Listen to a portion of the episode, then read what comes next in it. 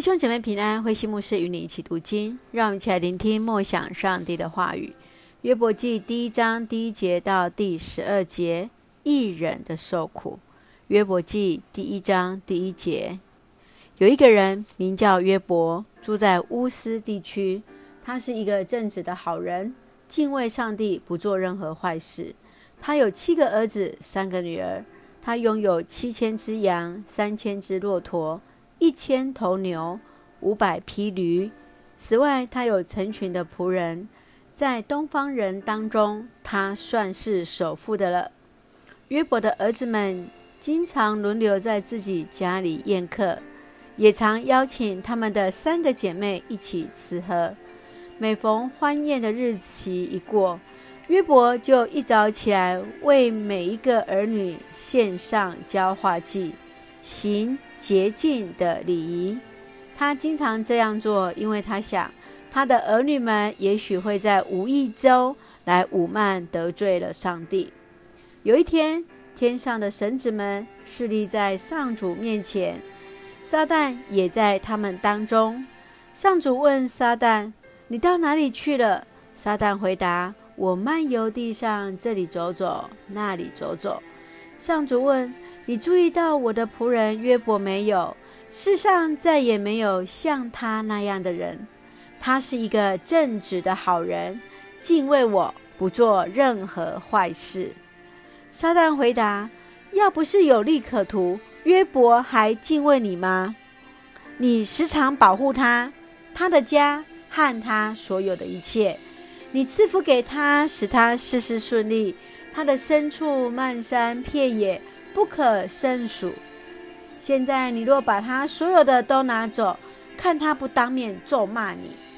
上主对撒旦说：“好吧，他所有的一切都在你手中，由你摆布，只是不许你加害他本身。”于是撒旦从上主面前退去。约伯记可能是现存最古早的书卷之一，作者可能比摩西的年代还要来早。他来记述着为什么好人会遭遇到苦难。你可以从他所记述的一个单位来计算数目动物的数目，而知道这是一个年代久远的一个时代所留下的作品。约伯记最重要的一个信息就是，上帝并不会冤屈人。苦难不是代表着上帝的惩罚，而是撒旦试图引人离弃和痛恶上帝。约伯记当中，我们看到的约伯，他即便在困境当中来控诉自己所遇到的苦难，可是他从来没有离开上帝，反倒是对上帝绝对的信靠，坚信上帝与他的同在。从第一章开始，我们看到，来他来介绍了约伯的家庭跟他的财富，都是用十为一个单位的基础，这代表了就是一个完美的意识。而在第十二节是约伯记的中心的经文，就是上帝允许撒旦来挑战约伯，他的境遇是上帝所允许的。生命的每一个经验都有上帝奇妙的旨意在里面。不管是所谓的好与坏，都说明了上帝所赋予给他的一个意义在这当中。让我们一起来看这段经文。我们一起来看第八节：你注意到我的仆人约伯没有？世上再也没有像他那样的人。他是一个正直的好人，敬畏我，不做任何坏事。这是约伯记一开始对好人的定义。他有着美好的家庭关系，事业有成。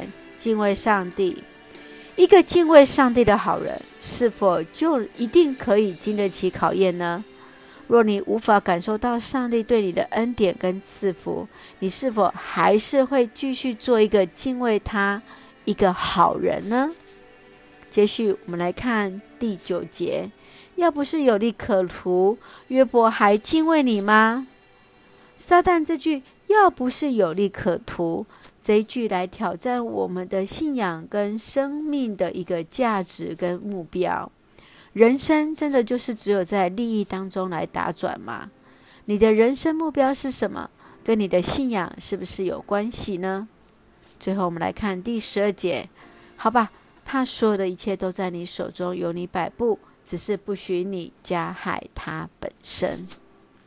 上帝允许撒旦来挑战约伯，你认为为什么上帝会允许撒旦来挑战约伯？这当中所带出的意义到底是什么呢？我们来看一下这一段的经文的关键的一个经文很重要，第一章第八节。你注意到我的仆人约伯没有？世上再也没有像他那样的人了。他是一个正直的好人，敬畏我，不做任何的坏事。是的，愿我们也能够成为上帝口中的好人，敬畏神，不做任何的坏事。